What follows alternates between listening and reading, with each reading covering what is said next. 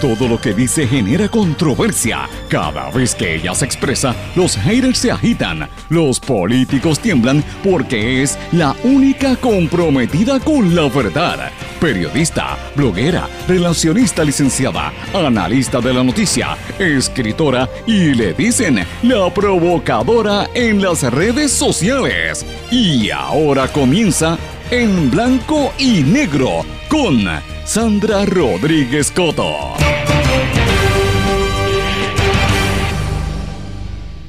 Bienvenidos a su programa en blanco y negro con Sandra para hoy martes 13 de agosto de 2019, nuestra edición 341. Les saluda Sandra Rodríguez Coto, le doy la más cordial bienvenida a esta hora de comentario y análisis desde una perspectiva de la mujer, una voz diferente, sobre los temas importantes para Puerto Rico y el resto del mundo. Amigos, hoy es agosto 13, martes, ya comenzó el back to school, la gente está tratando de volver a la normalidad pero tenemos muchas informaciones importantes que vamos a estar analizando y comentando en el día de hoy. Hoy continuamos con nuestra serie investigativa que comenzamos en el día de ayer, Bomba de tiempo en las cárceles del país. Amigos, anticipan que la laxitud que impera en los privilegios que se le han otorgado a ciertos líderes de confinados y la falta de personal en las áreas de seguridad podría desencadenar en más incidentes violentos, motines y hasta más muertes en las instituciones carcelarias de Puerto Rico.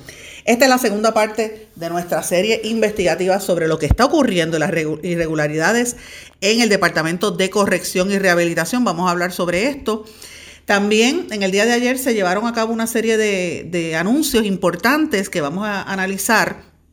Por ejemplo, el representante Quito Meléndez pidió que investiguen al cabildero Manny Ortiz. ¿Quién es Manny Ortiz? Vamos a hablar un poco en detalle sobre esto. El ex gobernador Ricardo Rosello indultó a 15 personas antes de irse. ¿Quiénes son? Vamos a hablar de, de esto. El caso de Julia Kelleher, la ex secretaria de Educación, también sigue dando de qué hablar. Fiscalía Federal cuenta con 18 mil documentos a su favor que se supone que se los hayan pasado ahora a la defensa. La Junta de Control Fiscal le pone el ojo a los contratos que firmó Rosselló antes de irse. Y mientras tanto, la nueva gobernadora, Wanda Vázquez, sigue en su media tour. La pregunta que dejamos pendiente ayer, Wanda Vázquez, Jennifer González, Maite Oronoz, Carmen Yulín Cruz, ¿Nos representan a todas las mujeres puertorriqueñas? Esa es una pregunta importante que planteo y vamos a analizar y conversar en el día de hoy. Señores, como siempre les digo, les doy las gracias por su sintonía, por su apoyo. La gran cantidad de mensajes que recibimos todos los días, pues constata que no son cuatro gatos los que me oyen, como decía yo al principio, son cinco o seis, ¿verdad?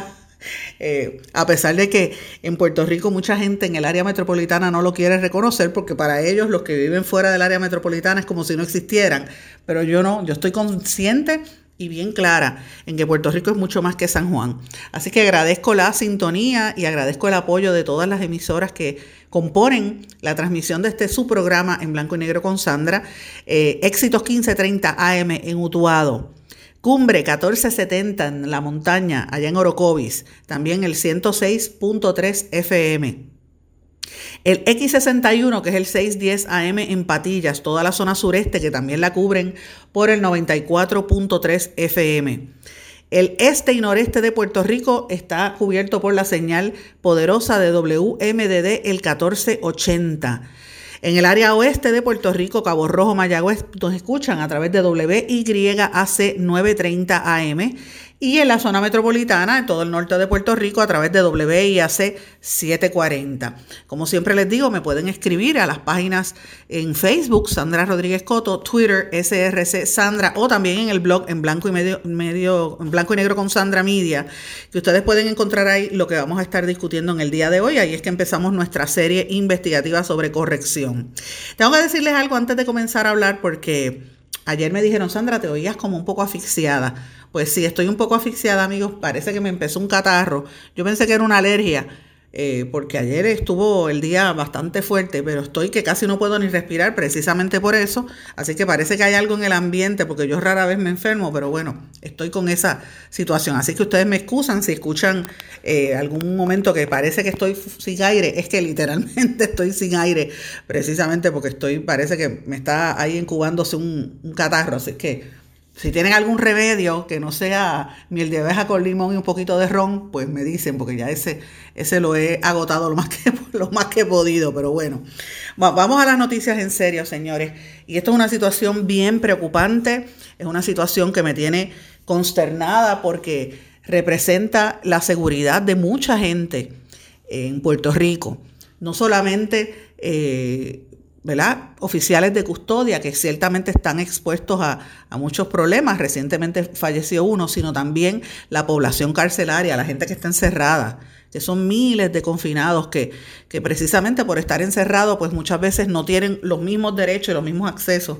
Y esta situación que se vive en las cárceles del país es altamente preocupante. Yo les voy a poner una grabación que yo he estado recibiendo durante el día de ayer cuando iniciamos esta serie investigativa la, grabación me la han enviado varias personas, eh, más de una persona, y, dice como sigue, escuchen. Sandra, buenas noches. Tuvimos conocimiento de que usted está investigando hechos relacionados al incidente lamentable del oficial Rodríguez Mateo Pedro en la institución Ponce Máxima. Le informo que los oficiales y civiles que laboramos en el DCR estamos indignados con la dirección de este secretario, Eric Rolón Suárez, que juramentó al país para cumplir con su responsabilidad de dirigir una agencia bajo el fiel cumplimiento de las leyes y reglamentos que la agencia mantiene para su funcionamiento operacional.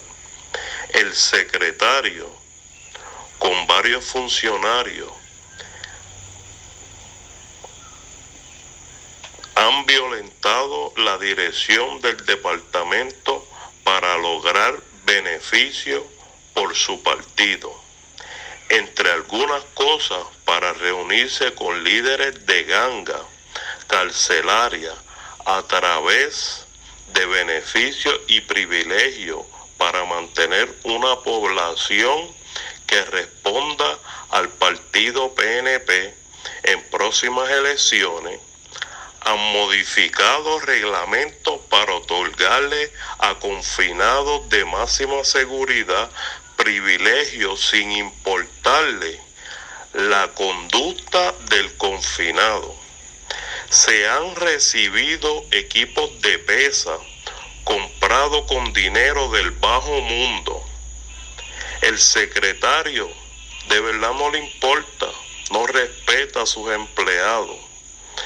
Se le ha hecho señalamiento varias veces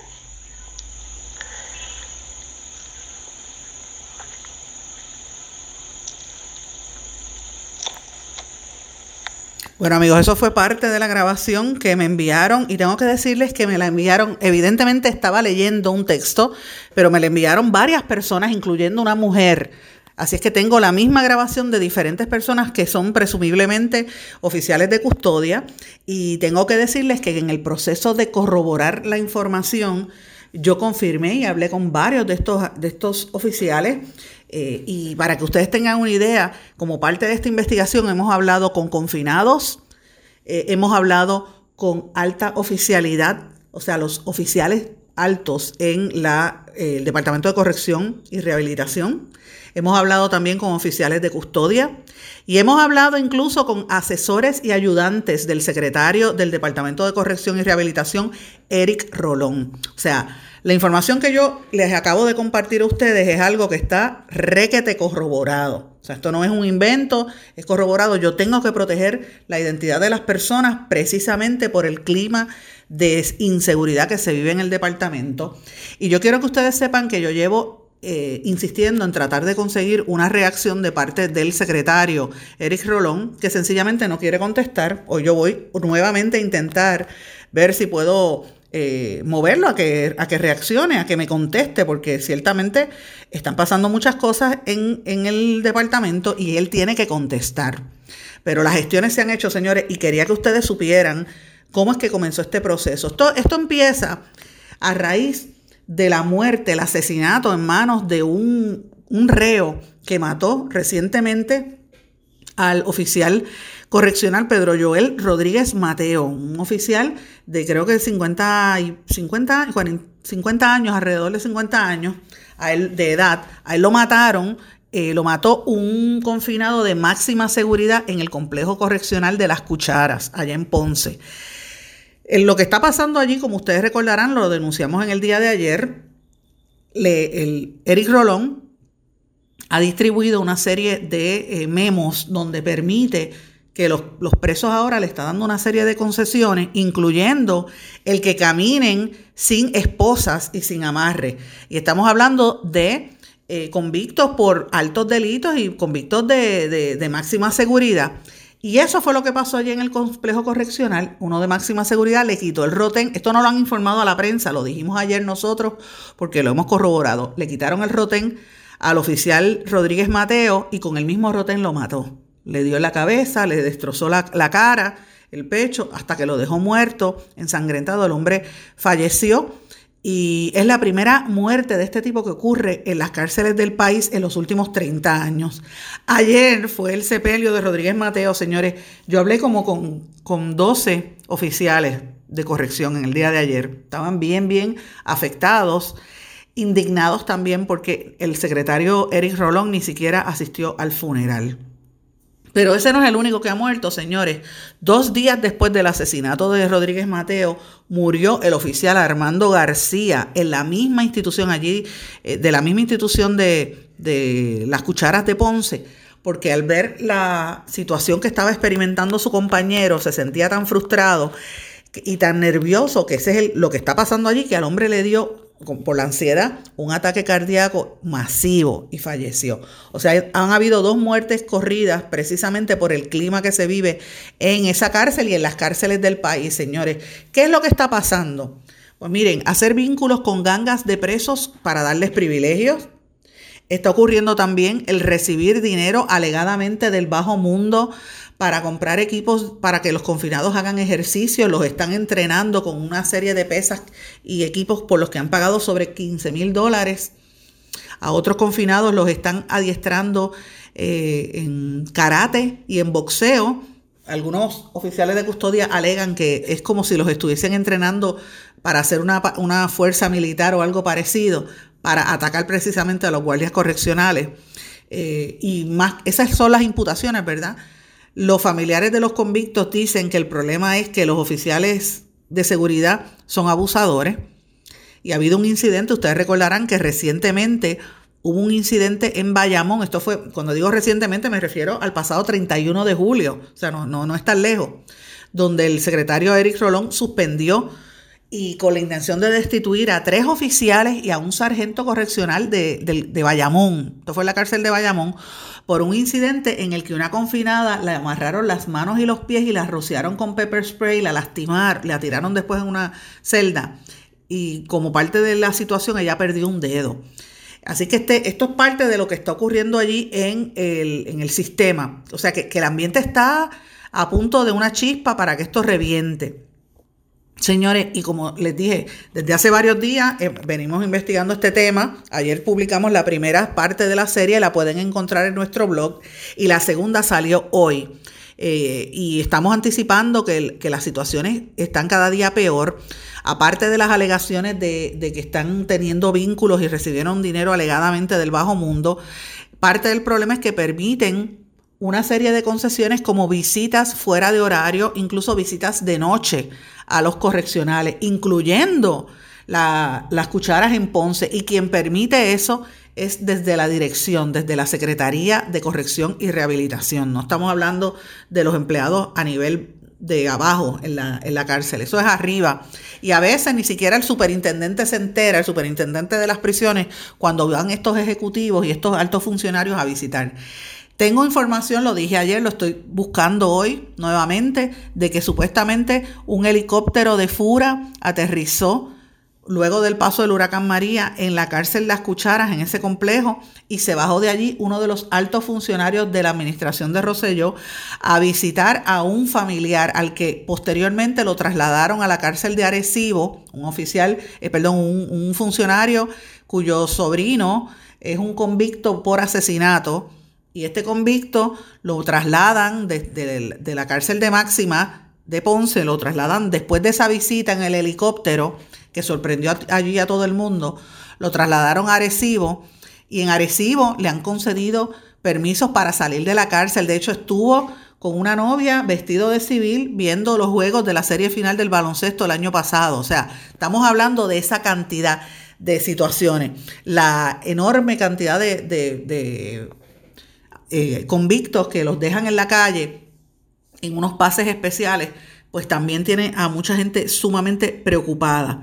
Esto y otras cosas que están ocurriendo dentro de las cárceles eh, y la falta de personal es la crisis mayor que está ocurriendo. De hecho, para que tengan una idea, allí en el complejo correccional de las cucharas, donde mataron al, guardia de, de ¿verdad? al oficial de custodia, solamente hay un 65% del personal trabajando, el, el, personal que se requiere, que si usted tiene que ir al baño no lo dejan porque no hay quien lo sustituya y de las 50 cámaras que hay solamente funcionan 6. Esto está repitiéndose en otros, en otros presidios. Hay mucho temor por este asesinato, es el primero que ocurre en 30 años, y no vemos acción.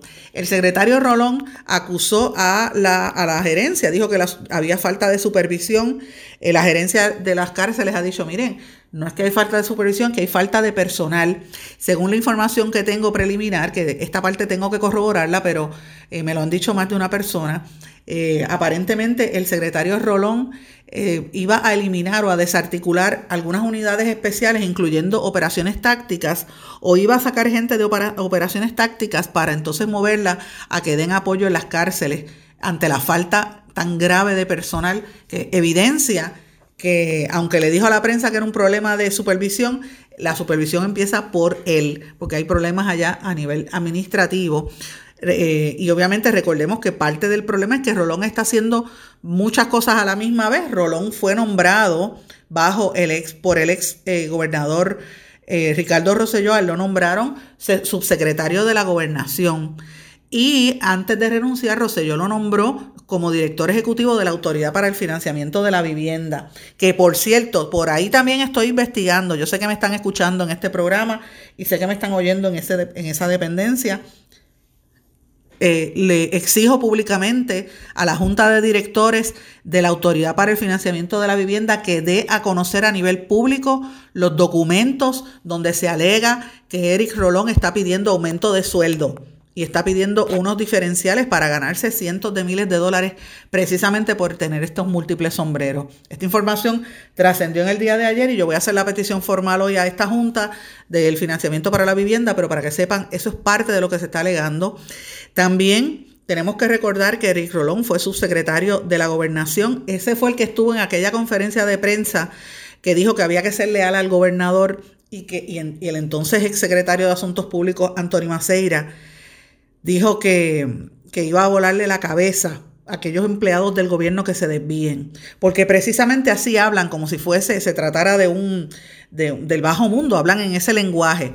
Rolón está eh, obviamente siendo objeto de varias pesquisas, una es a través del FBI, que esto lo reveló hace un tiempo el periódico El Vocero, por irregularidades en las subastas que tiene la agencia, específicamente con el contrato de la compañía Global Tech Link que ha estado involucrada en varios escándalos fuera de, Puerto Rico, específicamente en Mississippi, y es una compañía que supuestamente va a interrumpir las comunicaciones por celular en las cárceles. Pero señores, parte del problema de lo que vemos es que eh, los oficiales están anticipando que ante la falta de acción y ante lo que está ocurriendo en las cárceles podrían ocurrir motines.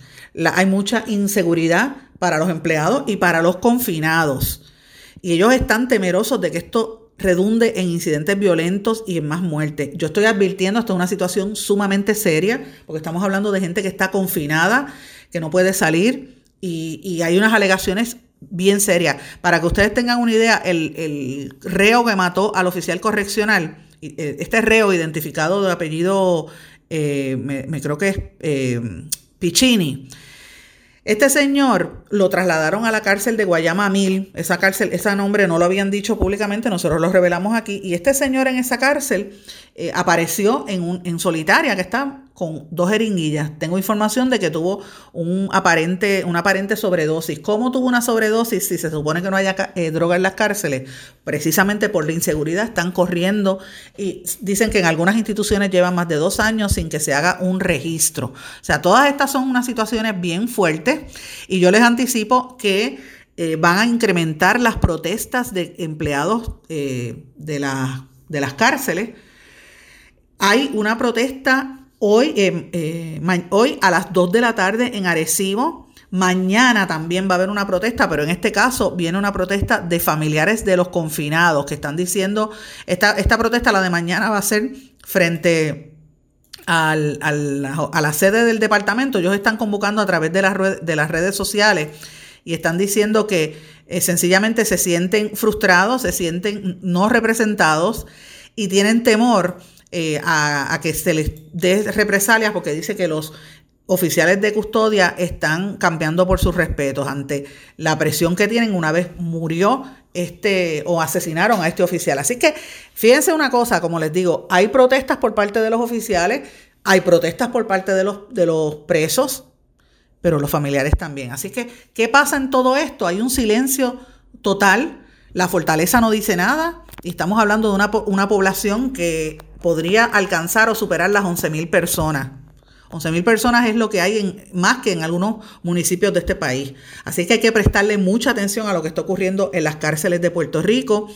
Este patrón de violencia y de laxitud se repite en una tras otra de las cárceles. Esta es la información que hemos corroborado hasta el día de hoy, amigos. Y vamos a seguir investigando sobre este tema. Les invito a que busquen mi blog en blanco y negro con Sandra para que vean todos los detalles de esta investigación allí. Señores, vamos a una pausa y regresamos enseguida. No se retiren, el análisis y la controversia continúa en breve, en blanco y negro, con Sandra Rodríguez Coto.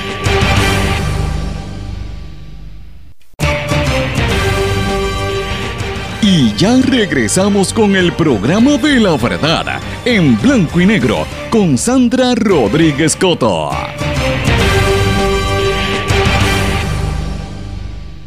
Regresamos a blanco y negro con Sandra. Bueno amigos, como les dije, tenemos otras noticias importantes que no podemos dejar pasar aparte de la situación caótica que se vive en las cárceles, que como dije, esto va a reventar y va a haber protestas en los próximos días, pero venimos investigándolo hace varios días en este espacio. Bueno, pero hay otras noticias adicionales. El gobernador Roselló indultó a 15 personas antes de renunciar.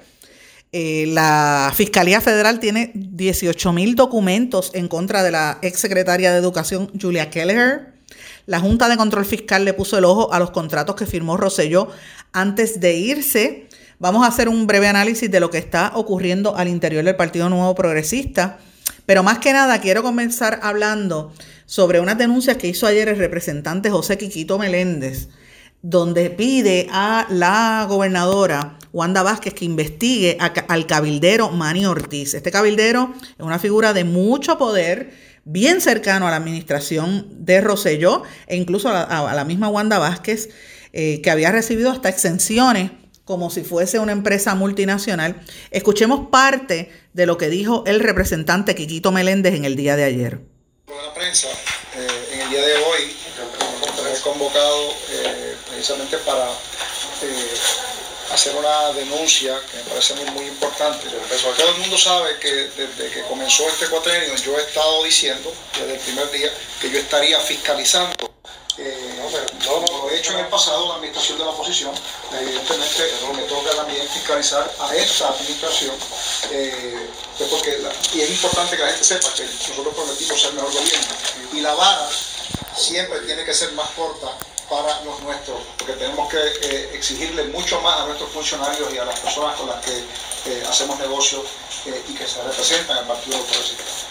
Me, parece fantástico ¿verdad? la posición de la gobernadora eh, Wanda Vázquez, la medida que viene, eh, según ella ha expresado, viene a limpiar eh, el gobierno y viene a sanear eh, obviamente las finanzas públicas y me parece a mí que es importante que en ese asunto va a tener toda mi cooperación en todo momento la, gobernadora de Puerto Rico, porque me parece a mí que el compromiso más importante ¿verdad? que tiene, debemos tener todos los funcionarios públicos es en combatir con la, corrupción.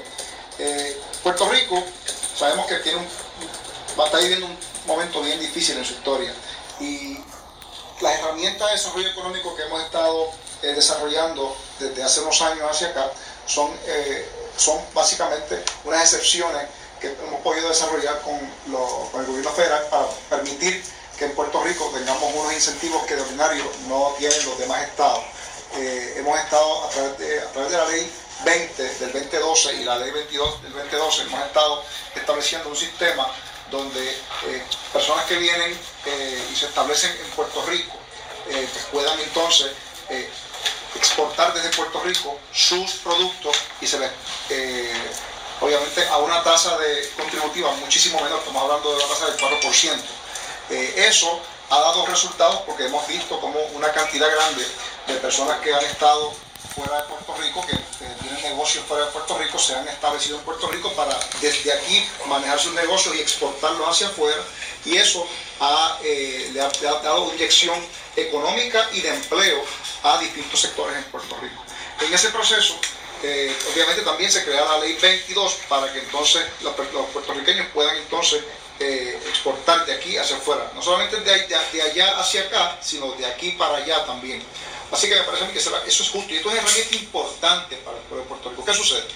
Eh, ha llegado información a este servidor de que hay una persona que se está beneficiando, que tiene un decreto de ley 20 obviamente en este caso el licenciado Manny Ortiz, eh, que tiene eh, fundador de la empresa Vantage Night.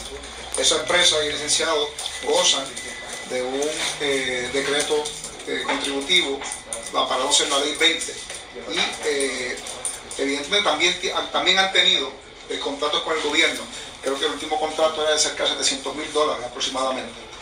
Eso fue parte de lo que dijo ayer Tatito, eh, Quiquito Meléndez, perdón, que ustedes han escuchado, eh, la prensa en general lo ha cubierto, ¿verdad? Pues una situación bastante seria, es una alegación que se hace de el principal cabildero del entonces gobernador eh, Ricardo Rosello, y me refiero a Manny Ortiz. ¿Quién es Manny Ortiz? Manny Ortiz es una figura nebulosa, escondida, que se pasa en Washington buscando sus negocios, como hacen algunos cabilderos, pero que ha tenido unos accesos al poder en la toma de decisiones sumamente importante.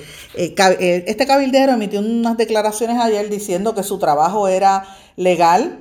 Eh, él dice que tenía que responder a las expresiones, ya que son falsas y dice que no están fundamentadas en la realidad del negocio que él tiene.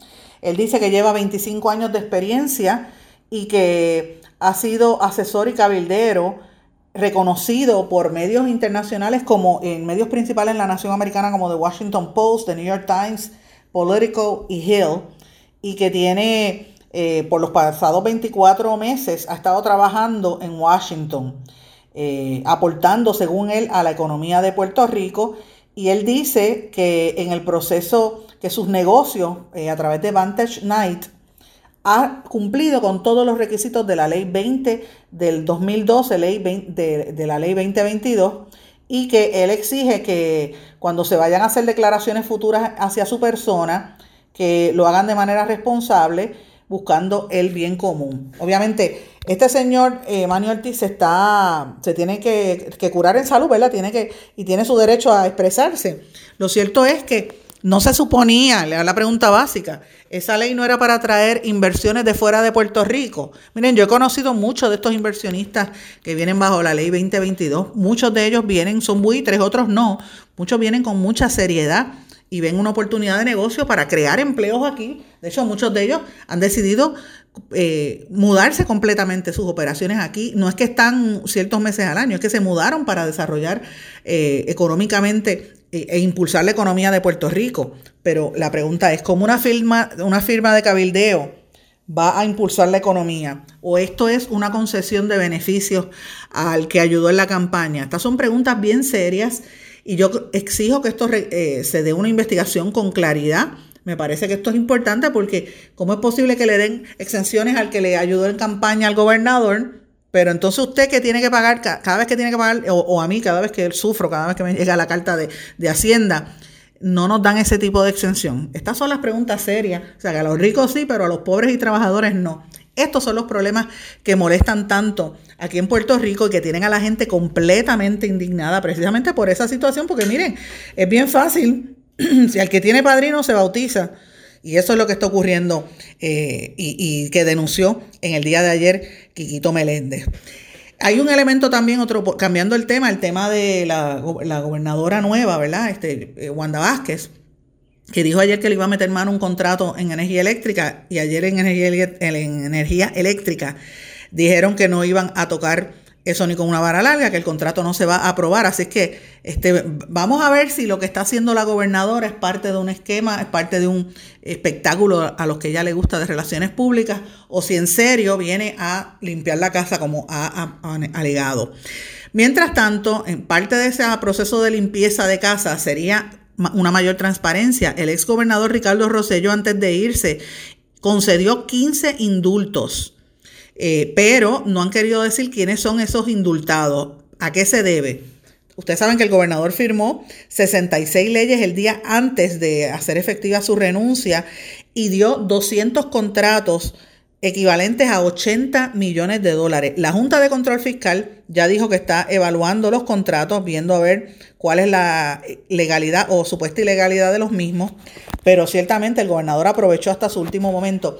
Y cualquiera diría que el gobernador está todavía mandando, el gobernador Rosselló, porque yo quisiera que ustedes vieran en la red social de Twitter, cada vez que hay un anuncio, que si turismo, que cualquier agencia escribe algo, Rosselló le da retweet y Rosselló le da retweet. Yo digo, pero ven acá, que, que él no se da cuenta que él renunció, el, el pueblo lo sacó. El pueblo no lo quería, lo hicieron renunciar porque no lo quería. Primer gobernante en nuestra historia que renuncia.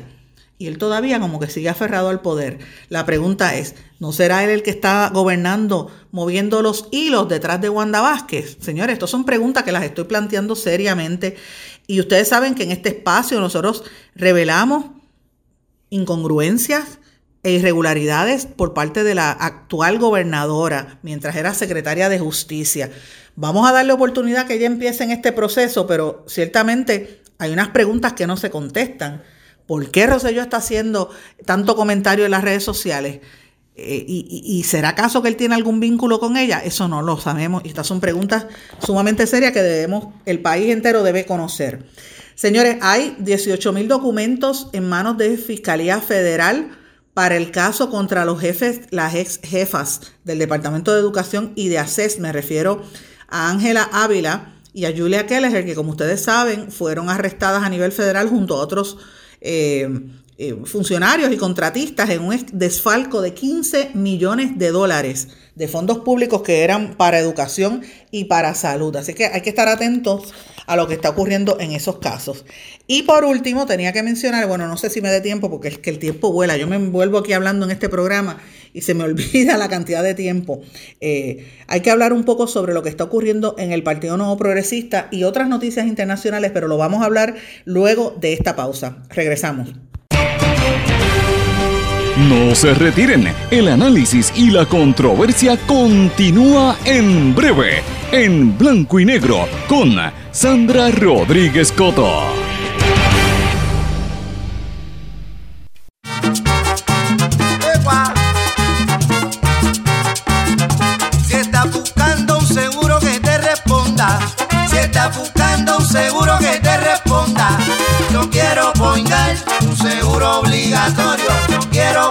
18 centros de servicio en toda la isla. Disponible 24-7 por teléfono, aplicación móvil e internet. Por eso yo, Piru, lo digo. Yo quiero poner tu seguro obligatorio.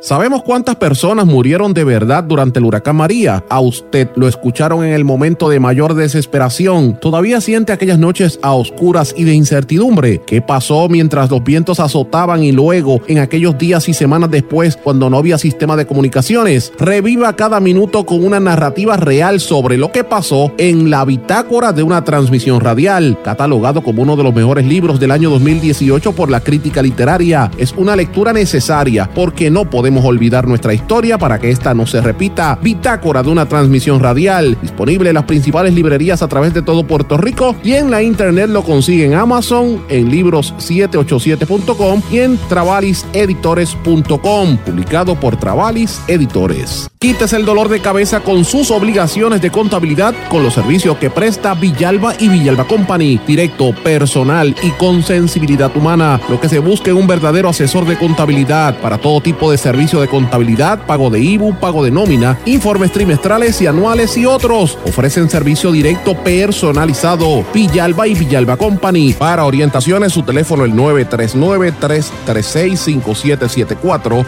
939-336-5774. 5774. El abandonar un animal es abuso y es ilegal.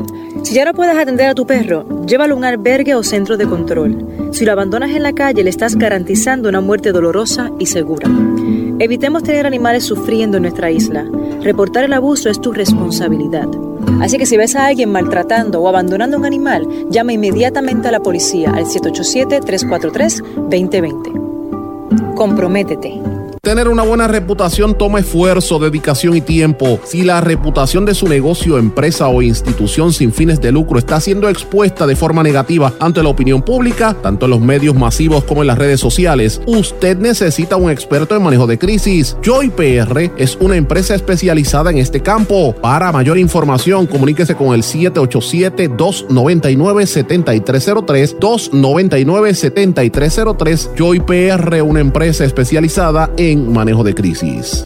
Aspira de Puerto Rico celebra 50 años educando y transformando a Puerto Rico. Lo ha logrado potenciando las circunstancias educativas y sociales que rodean a miles de jóvenes que viven en la pobreza, a veteranos y a poblaciones en alto riesgo. Para información sobre las actividades del 50 aniversario de Aspira de Puerto Rico y sus servicios, llame al 787-641-1985. También puede acceder a www.facebook.com diagonal Aspira de Puerto Rico. Y ya regresamos con el programa de la verdad en blanco y negro con Sandra Rodríguez Coto.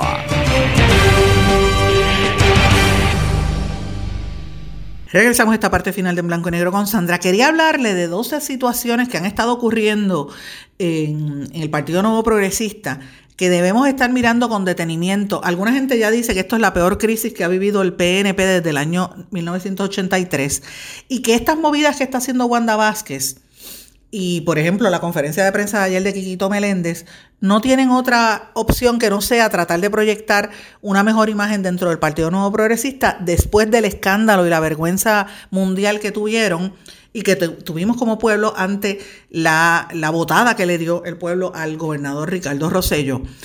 ¿Cuál es la realidad del PNP? Es cierto que puede ser salvable. ¿Es este el peor momento en la historia de, este, de esta colectividad? Miren, esas son cosas que tenemos que analizar. El PNP se fundó en el 1967 y en siete cuatrienios desde el 68, pues ha tenido varios líderes. Por ejemplo, ustedes recordarán la, crisis que hubo en el 83 cuando se, dividió, se dividió Hernán Padilla y algunos grupos decían que el PNP los limitaba y fueron y fundaron el Partido Renovación.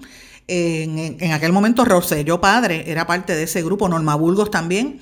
Eh, luego volvieron a La Palma y ganaron otras elecciones, pero siempre ha habido eh, eh, situaciones. ¿Qué, ¿Cuáles son los issues importantes? ¿Cuáles fueron los, los, asuntos que tienen en la mirilla al PNP? Estas son cosas que no se discuten, señores. Primero, el chat de Telegram que se filtró. Ustedes saben todo lo que pasó, las conversaciones, cómo el gobernador y su funcionario hacían burlas hacia el país. Por ejemplo, eh, cómo cómo cogían de tontos, por no decir la palabra con P, que usted sabe, hasta los nuestros, como decían ellos, el mismo gobernador, cómo se burlaban de Isamar Peña, eh, que dirigía la Organización de Mujeres Progresistas, eh, cómo se burlaban de representante Georgie Navarro y le decían la cara de Juma épica, se lo bufiaban por ser borrachón, entre otras cosas. Número dos, e, es entre otras cosas, porque ustedes que se relajaron a medio mundo, a las mujeres y a todos los demás. Número dos, eh, la ola de funcionarios que iba creciendo, que pedían la renuncia del gobernador porque participaron en Telegram. Tres, en la reunión del directorio del partido, eh, que estaban discutiendo el estado de emergencia que había tras las marchas, pues se sabe que hay una preocupación grande dentro del PNP por el futuro de esa institución. Cuatro, la renuncia en sí, el hecho de la renuncia de Rosselló a los cargos, eh, de Pedro Rosselló padre, perdón, del padre, cuando renunció al PNP y se desafilió. Eh, cinco, el nombramiento de Pedro Pierluisi y todo ese proceso de cómo fue. Seis, la no consideración de la confirmación de Pierluisi por parte del Senado, lo que demostraba la guerra entre Ejecutivo y el Senado.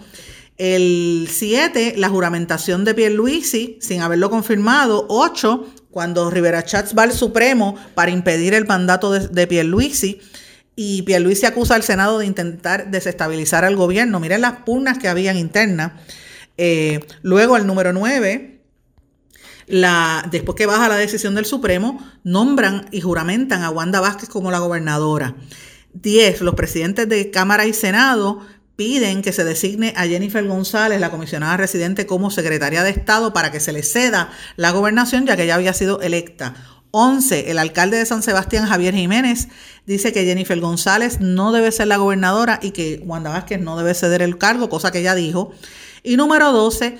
La representante Tata Charbonier le pidió a la Cámara que amoneste al presidente de la Comisión de Gobierno, Georgina Navarro, por confirmar a Pierluisi solo con una declaración jurada. O sea, miren las ejecutorias, le he dado ese, desglose de temas para que analicemos un poquito dónde está parado el PNP en, esta controversia pública. Así que son cosas importantes, eh, lo menciono de vez en cuando como unas pinceladas para que cuando empiecen a ver las controversias que vienen, porque vienen bien pronto, señores, escuchen, yo las anticipo y ustedes saben que en este espacio no hemos fallado ni una. Vienen cosas para el PNP. Bueno, brevemente quiero mencionar una noticia internacional que me está preocupando mucho. Bank of America dice que hay una, un chance, ¿verdad? Hay una, una probabilidad de, de que en uno a tres años va a haber una recesión sin precedentes hacia los Estados Unidos porque eh, en la medida en que siga la guerra arancelaria entre Estados Unidos y China, que esto va a provocar una, mayor inestabilidad en los mercados.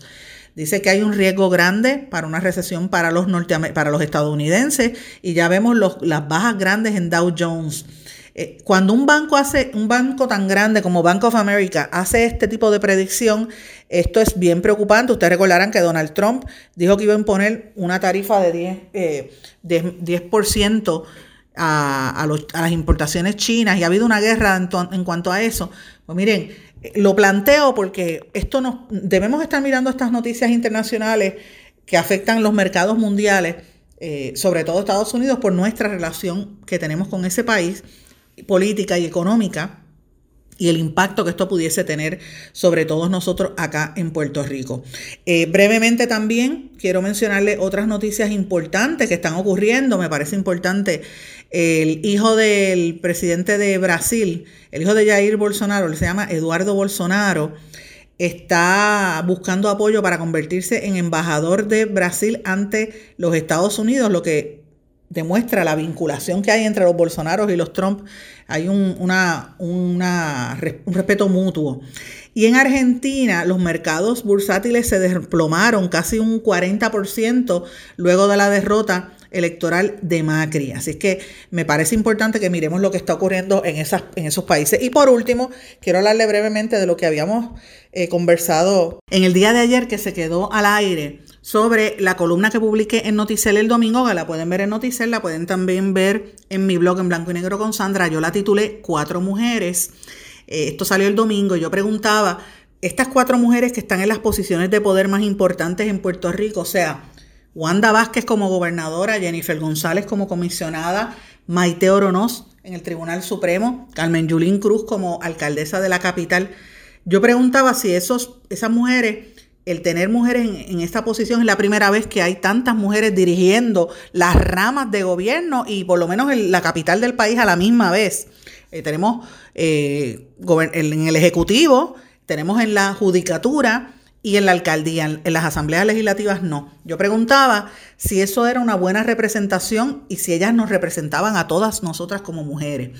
Eh, no había habido un momento como este en la historia antes. Lo más cercano fue en el año 2000, cuando Sila Calderón era gobernadora y nombró a Miriam Naveira presidenta del Supremo, han habido mujeres dirigiendo otras ramas del, gobierno, ¿verdad? En la misma judicatura estuvo, eh, además de Naveira y Oronoja, ha estado Liana Fiol, que fue presidenta eh, de la judicatura, eh, y también ha estado en la Cámara, por ejemplo, Saida Cucuza Hernández y la misma Jennifer González, que ambas fueron presidentas de la Cámara. Pero lo que hay que preguntarnos es si estas mujeres representan a todos los sectores, toda la manifestación de la gama de lo que somos las mujeres puertorriqueñas. ¿Están todos los sectores ahí representados? Esto es importante porque, señores, yo siempre traigo este tema. Las mujeres en Puerto Rico representamos un 53% de la población, somos la mayoría. Eh, sin embargo, de los 161 puestos que hay en el gobierno, solamente 23 están ocupados por mujeres, según la organización Proyecto 85. Solo 14 de los 81 cargos de legisladores son ocupados por mujeres y solo 8 de las 78 alcaldías la dirigen mujeres. Esto es irónico porque nosotros vivimos una sociedad matriarcal donde somos las mujeres las que este, sostenemos a la familia, somos las que cuidamos a los hijos, a los viejos, a los enfermos, y casi siempre se quedan solas. Tati Fernós, la que fue procuradora de las mujeres, una vez me dijo a mí, hace muchos años, en una junta en la que participamos, éramos miembros de la junta de directores de, del Puerto Rico Community Foundation, que por paréntesis a ustedes amigos, les, les, confieso que esa junta fue bien interesante porque estaba Manuel Sidre, estaba el presidente del Banco Cooperativo, estaba Tati Fernández, o sea, había de todo, derecha, izquierda, eh, eh, había Víctor eh, Rivera Hernández, allí había estaba medio mundo. Y Fernández, me acuerdo que me dijo en un momento que Puerto Rico se encaminaba a convertirse en un país donde los barrios estuviesen poblados por mujeres viejas, solas y pobres. Y después del huracán María me convencí que lo que ella decía era cierto, porque es así, las mujeres somos la mayoría. Sin embargo, somos las menos que cobramos, las menos que ganamos y las más, eh, no, se equipara, ¿verdad?, a lo que, a lo que pasa con los hombres. Eh, ¿Dónde están paradas estas cuatro mujeres? Maite Oronoz, pues fue la primera en, presidir el Supremo, siendo lesbiana, madre, acaban de, tener eh, gemelos. Ella representa al país pues mira, yo creo que representa un sector de, la población, al, sector LGBT, y que ha sido muy adecuada en sus últimas eh, determinaciones, sobre todo el caso de Wanda Vázquez, del caso del Senado, ¿verdad? Pero yo no sé si ella, yo por ejemplo no me siento representada por ella, yo no sé ustedes qué ustedes piensan sobre esto. Carmen Yulín, Carmen Yulín, a ella la odian o la critican o la detestan, y los que son fanáticos la aman. Ella tiene muchos aciertos, desaciertos. Yo le aplaudo que ella defendió a Puerto Rico ante Trump, pero le cuestiono, por ejemplo, los problemas serios que tiene del abandono en la capital. Así que yo siento, ella a mí no me representa tampoco. Jennifer González tiene un amplio historial. Aquí todo el mundo se relaja Jennifer González eh, porque por la gordura se pasan relajándola con memes, con las donas, lo cual está mal. A mí no me gusta ningún tipo de relajo, ni a ella ni a ninguna otra. A Yulín se la relajan con los pañuelos y lo demás. Eh, y yo me, me, parece que ambos son faltas de respeto porque son mujeres que están aportando al país. Pero usted, yo por ejemplo no me siento representada necesariamente por Jennifer González en las ejecutorias políticas y su defensa del, republicanismo, más que nada de su defensa de, Trump. Eh, me parece que no, no, es adecuada. Lo que me trae a Wanda Vázquez, que todo el mundo sabe que es la actual gobernadora y fue una de las peores secretarias de justicia que ha habido en este país, un récord terrible de no investigar ni siquiera las muertes ni, lo, ni la distribución de alimentos y suministros debajo del huracán, después del paso del huracán. Yo tampoco me siento representada por ella. Entonces la pregunta es, ¿qué podemos hacer nosotras las mujeres para que esto vaya cambiando? Eh, les pregunto a ustedes, ¿se sienten representadas? ¿Alguna de ellas ha tomado acción concertada para mejorar o para limitar la crisis de violencia doméstica y la emergencia nacional de violencia. Ayer fue que Wanda Vázquez vino a hacer unas declaraciones al respecto. La pregunta es por qué esperó, por qué no lo, no cabildió siendo secretaria de justicia, cuando las mujeres iban a protestarle allá a Roselló y Roselló las ignoraba. Wanda Vázquez era secretaria de justicia, ¿por qué no procesó esos casos? ¿Por qué no, no lo promovió? ¿O es que es por, por ganarse indulgencia? Esas son preguntas que nos tenemos que hacer sumamente serias a nosotros. Yo no sé si estas mujeres van a adelantar la equidad de género en Puerto Rico. Yo eh, favorezco que estén en posiciones de poder, me alegro que estén y de diferentes partidos, que es importante. Pero yo creo que Aquí como pueblo debemos todos apoyarlas, pero hay que exigirle más responsabilidad. No es pasarle la mano, no es comerle el cuento ni comerle las relaciones públicas. Hay que exigirle como se le exige a cualquier otro ser humano. Yo creo que así, más que nada, exigirle que no fomenten la corrupción y que la combatan. Solo así vamos a adelantar como sociedad. Y en este momento todos debemos eh, aspirar a eso. Esa es mi opinión. ¿Qué opina usted? Pues me deja saber, me envía sus comentarios a través de la página de Facebook, Sandra Rodríguez Coto, o en Twitter, SRC. Sandra, me tengo que despedir, no tengo tiempo para más. Les dejo, será hasta mañana en blanco y negro con Sandra. Que pasen todos, buen día. ¿Se quedó con ganas de más? Busque a Sandra Rodríguez Coto en las redes sociales o acceda a en blanco y negro.blogspot.com porque a la hora de decir la verdad solo hay una persona en la cual se puede confiar. Sandra Rodríguez Coto en blanco y negro.